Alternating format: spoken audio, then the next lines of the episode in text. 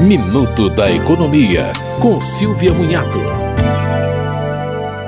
O Banco Central prorrogou até o dia 16 de abril o saque dos valores esquecidos em bancos, verificados na primeira rodada de consultas. Segundo o BCE, é necessário repetir a consulta porque os bancos acrescentaram informações no sistema. No dia 2 de maio, está programado o início da segunda rodada de consultas, que incluirá novos dados dos bancos. Para agendar o saque, o interessado tem que ter conta nível prata ou ouro no portal gov.br. O site é valores a receber tudo junto.bcb.gov.br.